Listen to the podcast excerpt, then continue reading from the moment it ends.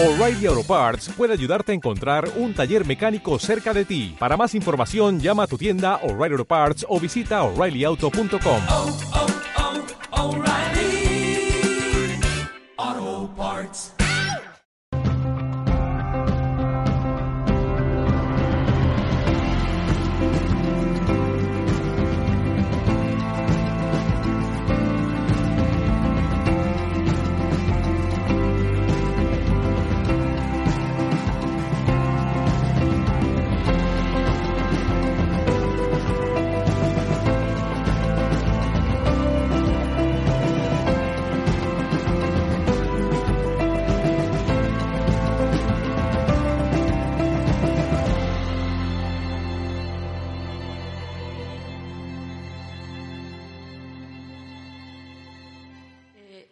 los jefes, lo mismo que este caso que nos ha puesto esta chica, en este caso jefa, eh, dice, pues se creen que saben mucho de motivación, ¿no? Incluso te pueden dar incluso una charla de motivación, pero luego muchas veces lo que hacen es desmotivar.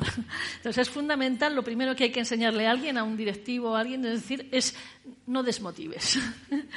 ¿Eh? Deja que la gente se exprese. ¿vale? Entonces eso es muy importante.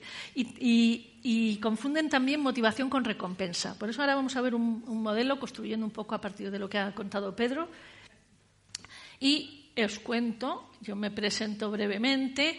Bueno, eh, soy doctora en psicología organizacional, quiere decir, lo digo porque os voy a presentar el modelo que desarrollé y que validé en mi tesis doctoral, ¿vale? Hace en el 2009, bueno, 12. Eh, tengo mi pequeña marca de consultoría de desarrollo, formación y desarrollo de, directivos y profesionales y coaching. Bueno, soy coach por varias entidades. Eh, colaboro también con algunas escuelas de negocio y esto, a ver, últimamente he publicado algunos libros que a ver dónde se señala. Mm, No me quiero pasar de. A ver, me pasé. Bueno, el de en medio eh, está eh, eh, Mentoring y Coaching, Creatividad Inteligente. El del medio es Motivación Inteligente, que es el modelo que os voy a, presentar. Y luego el APM es el cuestionario que validé y que lo publicó TEA Ediciones. Y los otros dos son los últimos libros de coaching que, que he publicado: Fundamentos Psicológicos del Coaching y Coaching de Equipos Diversos. Bueno, ¿y vosotros quiénes sois? Qué miedo, ¿os creéis que os vais a hacer presentaros ahora a todos y que estemos aquí durante horas? Bueno, ¿qué- ¿sabéis qué os motiva? ¿Qué os motiva a vosotros? ¿Aprender? ¿Aprender y enseñar? ¿Os motiváis a vosotros mismos? ¿Pero qué cosas os motiva? ¿Qué os motiva en la vida, en el trabajo? ¿Qué os gusta especialmente? ¿Eh? ¿Aprender? ¿Qué más? ¿Qué- ¿Ver a la gente feliz, por ejemplo? ¿Qué más? ¿Que la gente esté contenta alrededor? Es que no os he oído. Repetir, por favor. Ah, que haya buenas relaciones personales. ¿eh? Es decir, bueno, hay cosas que nos motivan a todos. ¿eh? Los motivos son universales, pero somos distintos en la intensidad con que nos motiva cada uno. Entonces, lo que vamos a ver hoy es eh, un modelo de diversidad motivacional para que veamos a nosotros qué nos motiva y también cómo podemos automotivarnos conociéndonos mejor, sabiendo que nos motiva, y también liderar o hacer coaching a los demás eh, ayudando, sabiendo qué les motiva a los demás. Porque muchas veces también nos tratan a todos por igual. ¿Verdad que nos dicen, es que no queréis cambiar, es que la gente se resiste al cambio? ¿Os han dicho eso algunas veces? Bastante, ¿no? Os han recomendado el libro del queso y esas cosas, ¿no? ¿Y qué sentís cuando os dicen eso? ¿Eh? Mal, algunos mal, ¿no? Otros dicen, ah, pues sí, a ver si cambio, pero eh, me parece a mí que la mayoría de la gente que estáis aquí, oye, pues os gusta aprender, que por eso habéis venido, os gusta descubrir cosas nuevas, eh, os gusta hacer cosas nuevas, mm, hacéis coaching, que es algo nuevo, ¿eh? entonces me imagino yo que más bien os motiva la novedad que tenéis miedo al cambio. Pienso yo. ¿eh? ¿Veis? Somos distintos y a veces nos tratan como todos por el mismo patrón. Y eso es lo que vamos a, ver hoy. Bueno, mm, aquí seguimos con Homer Simpson, que nos va a dar una idea de lo que es el ciclo de la motivación. Bueno, podemos definir la motivación como el proceso que inicia, mantiene y, nuestra, y mantiene y dirige nuestra acción. Entonces, empieza, a ver, no sé si soy capaz de buscar el, el señalador. Pues no. Pero bueno, empieza por la necesidad. Ahí está Homer, se le mueven las tripas, si no lo veis así bien. Tiene hambre. Mm, hambre y deseo de azúcar. Bueno, pues eh, sueña con un donus de corazón, que eso es el incentivo o el objetivo o la meta o la recompensa, aquello que puede satisfacer su necesidad. Pero también existe la expectativa. La expectativa es la confianza que tiene Homer de que si se esfuerza va a conseguir la meta. Eso es muy importante, porque veremos que tampoco estamos motivados si luego el cabrón del jefe eh, los objetivos los cuenta de otra manera y no te da los incentivos que tú te has estado ganando, por ejemplo. Y eso pasa, ¿no? Eh, o también puede ser la confianza en uno mismo. Yo no soy capaz, o sea, esos, son, esos objetivos son demasiado altos, no creo que los pueda conseguir, pues ¿para qué me voy a matar a, a vender si no voy a llegar? Pero bueno, cuando hay una necesidad, vemos factible conseguir un objetivo, pues hacemos una serie de comportamientos, que es la conducta motivada, las acciones, todo lo, todo lo que hacemos menos caernos, que es, es una, no, no, queremos hacerlo.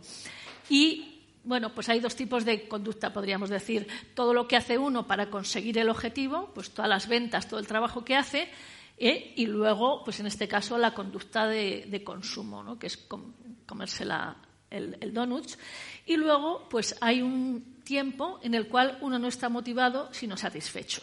No está motivado para otras cosas sí, pero no para comerse más donuts, porque en ese momento está en la siesta. Hasta que, pasado otro tiempo, empieza un nuevo ciclo. Bueno, eso es un, una forma eh, sencilla de verlo que luego lo podemos ir complicando, pero fundamentalmente tenemos que ver, y lo que vamos a entrar nosotros más, es en las necesidades y los incentivos distintos para para cada uno. Pero también con esto de la satisfacción, porque lo digo que lo iba a decir al final, pero como probablemente no llegaré, pues es muy importante también con los jefes que aprendan a distinguir entre motivación y recompensa. Yo soy una persona de mucho logro, ¿eh? como algunos de los que estáis aquí. ¿eh? Entonces los retos difíciles me van. Entonces, hasta el 2003, que yo estaba en consultoría por cuenta ajena, pues oye, todo me venía allí, o sea, unos marrones y unas cosas y hay que hacer y por la noche y yo tenía tres hijos pequeños y, no, y ah, venía otro marrón, toma como le motiva, pues te suelto aquí otro marrón. Y hombre, pues me gustaría que dejases de motivarme y me recompensases, me dijeras, ala, déjalo ya, vete a casa con tus hijos, que son las 8 de la tarde o las 10 de la noche, o mmm, voy a dejar de racanearte el sueldo, o pues alguna otra cosa, ¿vale? Entonces hay que equilibrar el compromiso viene de ahí, de equilibrar la motivación, que es algo que pone uno, con la recompensa, que es lo que pone la organización. ¿eh? Y parte de esa recompensa muy importante es lo que nos está contando eh, Pedro, que es cómo el jefe trata al empleado. ¿eh? No cómo le vende la moto, sino cómo le muestra que realmente lo respeta, etc. Bueno, pues, mm, ¿qué tiene que ver eh, eh, la motivación con la inteligencia emocional y con las competencias. Bueno, inteligencia emocional lo conocéis todos, es el modelo de Goleman. Ahí estoy en una conferencia en la UEM, en la Universidad Europea, enseñándole este modelito que es didáctico. ¿eh? Un poco para ver que las competencias, que es por lo que se mide los comportamientos cualitativos, digamos, en las empresas, y por lo que se gestiona el talento, la, selección, la formación, el desarrollo, para los que estéis aquí en, en empresa, pues se basa en unos diccionarios de competencias que la mayoría de ellas las podemos encontrar en el diccionario de Goleman de su libro de inteligencia emocional en la práctica. Solo hay un par de ellas o tres que a lo mejor son pensamiento analítico, planificación, que son más cognitivas. El resto son de inteligencia emocional, que es lo que hace la distinción del desempeño superior. Y por debajo de esto, ya desde que McClellan, eh, Boyacis, etcétera, estaban los motivos. ¿eh? Decían, los motivos son la causa del desempeño que luego llegará a tener resultados superiores. Bueno, eh, hemos dicho que vamos a ver los distintos tipos de necesidades. Todos conocéis la pirámide de Maslow.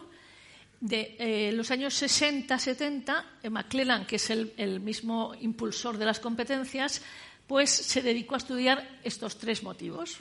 No dijo que solo existían estos, pero cogió estos como relacionados con el desempeño laboral. ¿eh? Afiliación, logro y poder. Yo estaba por el año 2000 en la consultora que trajo aquí, vamos, en, todas partes, los diccionarios de competencias, los modelos de competencias y, por tanto, también el modelo de, McClellan. Y se pasaba un cuestionario a, los directivos para ver si tenían, o a los candidatos para ver si tenían potencial directivo. Y se decía que tenían que tener la V directiva. Eh, alto poder, alta afiliación y bajo logro. A mí eso de bajo logro ya me chocaba un poco. Pero sobre todo el alto poder, cuando em, yo veía que la gente que sacaba poco en, poder me parecían a mí los mejores directivos, los que tenían un estilo más de liderazgo de servicio, especialmente las mujeres, digo, esto no está bien, está quitando oportunidades a personas que realmente eh, serían muy motivadoras para su equipo y eh, crearían un, un clima muy positivo y contribuirían a los resultados y le está eh, promoviendo a personas que lo que buscan es su interés personal, tener un despacho más grande, una moqueta más grande, secretaria y un, coche eh, de empresa. Entonces empecé a pensar que hay poder, McClellan distinguía dos tipos de poder. El poder personal, que es este de despacho más grande, y el poder social, que era para capacitar y desarrollar a otros. ¿Cómo podría tener, él decía, un sacerdote, un formador, un psicoterapeuta, un coach? ¿eh? Es alguien que influye, pero de una manera positiva para desarrollar la capacidad de otros. Entonces yo a eso lo llamé contribución. Y entonces ahí, eh, esa es la rueda de motivos, que es el modelo que os voy a, presentar. Y, como veis, viene esos tres motivos, luego encontré el de contribución y luego también eh, algo que yo observaba mucho en las empresas, que se nos llena todos la palabra en todos los eventos hablando de innovación, innovación, pero cuando estás en una empresa, ¿qué pasa con las personas creativas?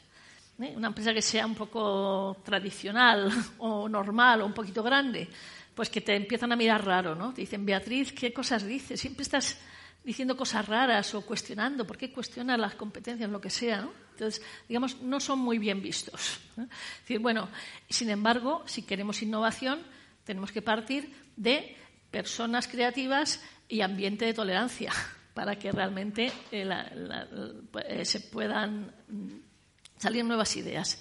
Entonces, me pareció que ese era un motivo también importante, el de exploración. Y luego ya, mirando a ver en qué más había, en, si había otros motivos que me estaba dejando fuera, pues vi la seguridad en el de Maslow y dije, bueno, pues esto es el contrario de la exploración. Y así llegué a este modelo, que eran pues esos cinco motivos, y luego busqué los contrarios. Al motivo de que yo había llamado de contribución, que es ese de mm, deseo de ayudar a otros, lo habéis comentado por aquí, a mí que me hace feliz, pues ver que la gente se siente bien, ven que la gente eh, desarrolla, aprende. Bueno, pues eh, me parece que es algo que es muy importante, primero, conocerlo en uno mismo, eh, conocerlo en los demás y tenerlo muy en cuenta en la selección. Porque también avanzo de cosas que no llegaré, pero un estudio que, que hice con este cuestionario y otro de estrés laboral o factores de riesgo psicosocial, lo que, lo que salía era que las personas de mayor motivo de conservación, perdón, digamos las más egoístas, son las que valoran peor todo. El trato con el jefe, con los compañeros, la carga de trabajo, el apoyo que, las, eh, que tienen y las recompensas. Es decir, bueno, si queremos compromiso eh, y, gente motivada, eh, contratemos a personas altruistas con motivo de contribución. Bueno, este es el modelo. Veis, hay cinco motivos de aproximación. Es queremos, buscamos algo. Y cinco más de evitación, que son, por ejemplo, la seguridad. Oye, virgencita, que me quede como estaba. El, de eh, hedonismo, aversión al estrés. Es el contrario al logro. Vamos a ver un poquito más. Están aquí, en los dos, lados.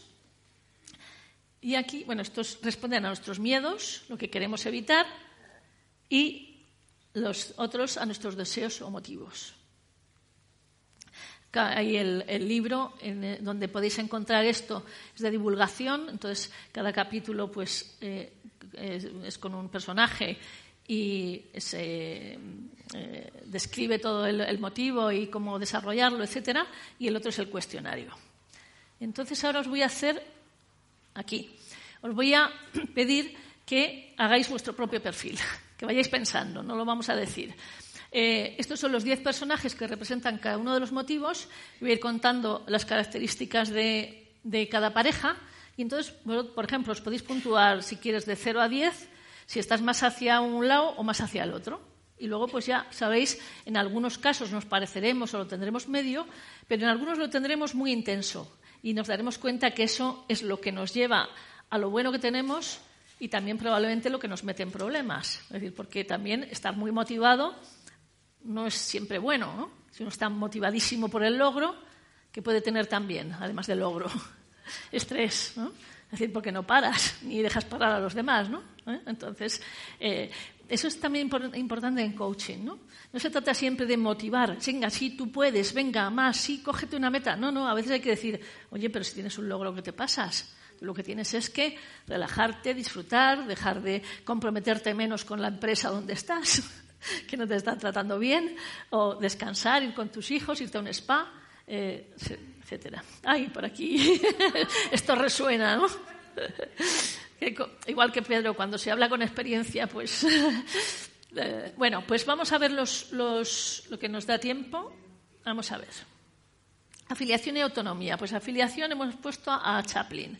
Y autonomía es eh, Robinson Crusoe. ¿Vale? Entonces, ¿el qué le motiva el de afiliación? Estar con otros, recibir af- afecto, lograr acept- aceptación en el grupo, valorar la armonía, la cohesión, eh, necesita afecto y, sobre todo, tiene pues, miedo al abandono, al rechazo.